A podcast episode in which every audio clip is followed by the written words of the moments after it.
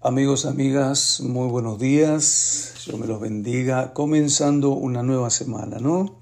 Lunes 22 de agosto. Hoy estamos, eh, o mejor dicho, continuamos con la lectura del Evangelio de Juan. Hoy eh, vamos a leer la primera parte del capítulo 5, una historia maravillosa, el paralítico de Bethesda. También vamos al Antiguo Testamento en 1 Crónicas 18 y 19 y seguimos con Zacarías capítulo 7. ¿Listos? Listos, listos. He notado algo. Estaba dando una miradita a, los, eh, a, los, las escuchas de las últimas semanas y veo que sábado y domingo hay menos, menos escuchas. Ah, eh, eh, o sea, en el momento menos escuchas y luego como que se recuperan, pero al momento como que toman vacaciones el domingo o el sábado y después veo que se recuperan porque la cantidad de oyentes se mantiene. Como que el sábado y domingo descansan de todo, ¿no? Manténganse firmes. Día a día, día a día es muy importante hacerlo. Muy importante. Claro que a todos nos sucede. A veces se nos pasa el día, ¿no? Día 234 de este año 2022 leyendo la palabra del Señor. y vamos para adelante, ¿eh? vamos ya. Qué tremendo este año, día a día, leyendo toda la palabra de Dios, incluyendo aquellos capítulos llenos de nombre y nombre y nombre y nombre y nombre. Ay Dios, pero eh, bueno, este es la, la Biblia, la palabra del Señor. Así que firmes, leyendo hasta los puntos y las comas, ¿sí? Bien, vamos entonces Juan capítulo 5. Después de estas cosas había una fiesta de los judíos y subió Jesús a Jerusalén. Y hay en Jerusalén cerca de la puerta de las ovejas un estanque llamado en hebreo Bethesda, el cual tiene cinco pórticos. Averigüe qué significa Bethesda. En estos yacía una multitud de enfermos, ciegos, cojos y paralíticos que esperaban el movimiento del agua porque un ángel descendía de tiempo en tiempo al estanque y agitaba el agua, y el que primero descendía al estanque después del movimiento del agua quedaba sano de cualquier enfermedad que tuviese. Y había allí un hombre que hacía 38 años que estaba enfermo. Cuando Jesús lo vio acostado y supo que llevaba ya mucho tiempo así, le dijo, ¿quieres ser sano? Señor, le respondió el enfermo, no tengo quien me meta en el estanque cuando se agita el agua, y entre tanto que yo voy, otro desciende antes que yo.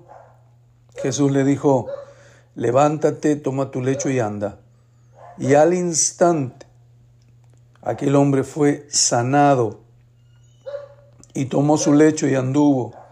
Y era día de reposo aquel día. Entonces los judíos dijeron a aquel que había sido sanado, es día de reposo, no te es lícito llevar tu lecho.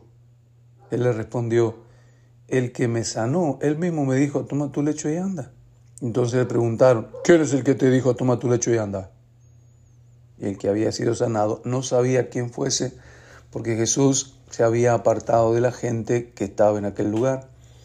Después le halló Jesús en el templo y le dijo, mira, has sido sanado, no peques más, para que no te venga alguna cosa peor.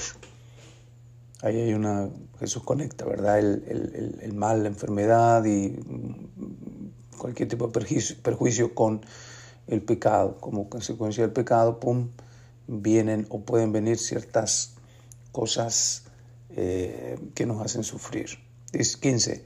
El hombre se fue y dio aviso a los judíos que Jesús era el que le había sanado. Por esta causa los judíos perseguían a Jesús y procuraban matarle, porque hacía estas cosas en el día de reposo. Y Jesús les respondió, mi padre hasta ahora trabaja y yo trabajo. Por esto los judíos aún más procuraban matarle, porque no solo quebrantaba el día de reposo, sino que también decía que Dios era su propio Padre, haciéndose igual a Dios. Primera de Crónicas, hoy leemos el 18 y 19 nos eh, cuenta acerca de los dominios y las conquistas de, de David. Después de estas cosas aconteció que David derrotó a los filisteos y los humilló y tomó Gat y sus villas de mano de los filisteos. También derrotó, a Moab y los moabitas fueron siervos de David trayéndole presentes. Asimismo derrotó David a Adad Ser, rey de Soba, en Namat, yendo este a asegurar su dominio junto al río Éufrates. Y le tomó David diez mil carros, siete mil de a caballo y veinte mil hombres de a pie, y desjarretó David los caballos de todos los carros, excepto los de cien carros que dejó.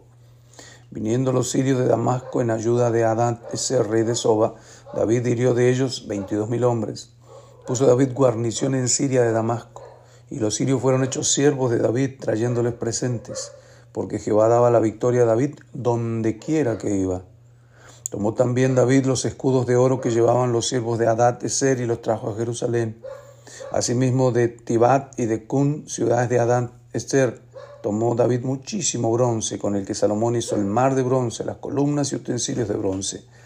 Oyendo Toy, rey de Amat, que David había deshecho todo el ejército de Adad Eser, rey de Soba, envió a Adorán su hijo al rey David para saludarle y bendecirle por haber peleado con Adad Eser y haberle vencido, porque Toy tenía guerra con Adad Eser. Le envió también toda clase de utensilios de oro, de plata y de bronce, los cuales el rey David dedicó a Jehová con la plata y el oro que había tomado de todas las naciones de Edom, de Moab, de los hijos de Amón, de los filisteos y de Amalek. Además de esto, Abisai, hijo de Sarbia, destrozó en el valle de la sala dieciocho mil edomitas y puso guarnición en Edom. Y todos los edomitas fueron siervos de David, porque Jehová daba el triunfo a David donde quiera que iba. Reinó David sobre todo Israel y juzgaba con justicia a todo su pueblo.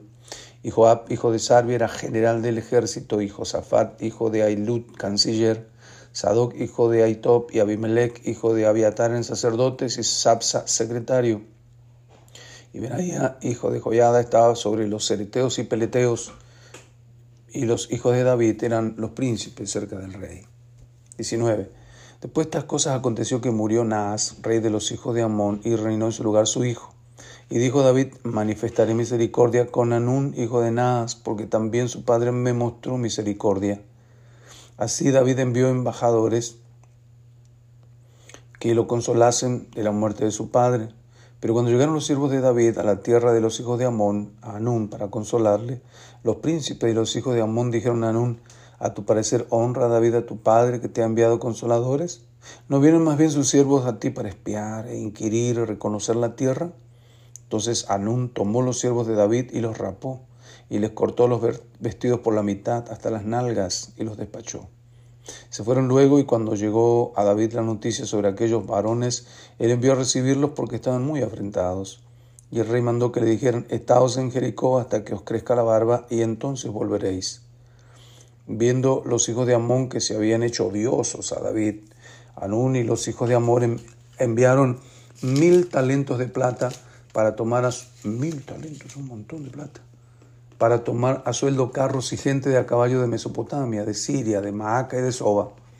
Y tomaron a sueldo treinta y dos mil carros y al rey de Maaca y a su ejército, los cuales vinieron y acamparon delante de Medeba y se juntaron también los hijos de, Amón de sus ciudades y vinieron a la guerra. Y oyéndolo David envió a Joab con todo el ejército de los hombres valientes. Y los hijos de Amón salieron y ordenaron la batalla a la entrada de la ciudad, y los reyes que habían venido estaban aparte en el campo. Y viendo Joab que el ataque contra él, él había sido dispuesto por el frente y por la retaguardia, escogió de los más aventajados que había en Israel y con ellos ordenó su ejército contra los sirios. Puso luego el resto de la gente en mano de Abisai su hermano y, los ordenó en batalla contra los amonitas. Y dijo, si los sirios fueren más fuertes que yo, tú me ayudarás. Y si los amonitas fueren más fuertes que tú, yo te ayudaré. Fuérzate y esforcémonos por nuestro pueblo y por las ciudades de nuestro Dios, y haga Jehová lo que bien le parezca. Entonces se acercó Joab y el pueblo que tenía consigo para pelear contra los sirios, mas ellos huyeron delante de él. Y los hijos de Amón, viendo que los sirios se habían huido, huyeron también ellos delante de Abisai su hermano y entraron en la ciudad. Entonces Joab volvió a Jerusalén. Viendo los sirios que habían caído delante de Israel, enviaron embajadores y trajeron a los sirios que estaban al otro lado del Éufrates, cuyo capitán era Sofac, general del ejército de Adad Ser. Luego que fue dado aviso a David, reunió a todo Israel y cruzando el Jordán, vino a ellos y ordenó batalla contra ellos. Y cuando David hubo ordenado su tropa contra ellos, pelearon contra él los sirios. Mas el pueblo sirio huyó delante de Israel y mató David de los sirios a siete mil hombres de los carros y cuarenta mil hombres de a pie. Asimismo mató a Sofac, general del ejército. Y viendo los siervos de Hadad de ser que habían caído delante de Israel, concertaron paz con David y fueron sus siervos. Y el pueblo sirio nunca más quiso ayudar a los hijos de Amón. Grandes victorias de este David, ¿no? Muy bien, terminamos con la lectura de hoy en el libro de Zacarías. Estamos leyendo al profeta Zacarías en el capítulo 7. Zacarías es uno de los libros eh, profetas menores más, más, más largos. Eh, tiene 13, 14 capítulos. Hoy leemos el capítulo 7, el ayuno que Dios reprueba, dice. Mira, aconteció que en el año cuarto del rey Darío vino palabra de Jehová a Zacarías a los cuatro días del mes noveno, que es Kisleu, cuando el pueblo de Betel había enviado a Sarecer con Regem Melech y sus hombres a implorar el favor de Jehová y a hablar a los sacerdotes que estaban en, en, la casa de Jehová de los ejércitos y a los profetas diciendo, lloraremos en el mes quinto, haremos abstinencia como hemos hecho ya algunos años. Vino pues a mi palabra de Jehová de los ejércitos diciendo, habla a todo el pueblo del país y a los sacerdotes diciendo, cuando ayunasteis y llorasteis en el quinto y en el séptimo mes estos setenta años, ¿habéis ayunado para mí? Y cuando coméis y bebéis, ¿no coméis y bebéis para vosotros mismos? ¿No son estas las palabras que proclamó Jehová por medio de los profetas primeros cuando Jerusalén estaba habitada y tranquila y sus ciudades en sus alrededores y el Negev y la Cefela estaban también habitados? Y vino palabra de Jehová a Zacarías diciendo, Así habló Jehová de los ejércitos diciendo, Juzgad conforme a la verdad y haced misericordia y piedad cada cual con su hermano no oprimáis a la viuda, al huérfano, al extranjero ni al pobre, ni ninguno piense mal en su corazón contra su hermano. Pero no quisieron escuchar, antes volvieron la espalda y taparon sus oídos para no oír. Y pusieron su corazón como diamante, duro, ¿no? Para no oír la ley ni las palabras que Jehová de los ejércitos enviaba por su espíritu por medio de los profetas primeros. Vino, por tanto, gran enojo de parte de Jehová de los ejércitos. Y aconteció que así como él clamó y no escucharon, también ellos clamaron y yo no escuché, dice Jehová de los ejércitos, sino que los esparcí con torbellino por todas las naciones que ellos no conocían, y la tierra fue desolada tras ellos, sin quedar quien fuese ni viniese, pues convirtieron en desierto la tierra deseable.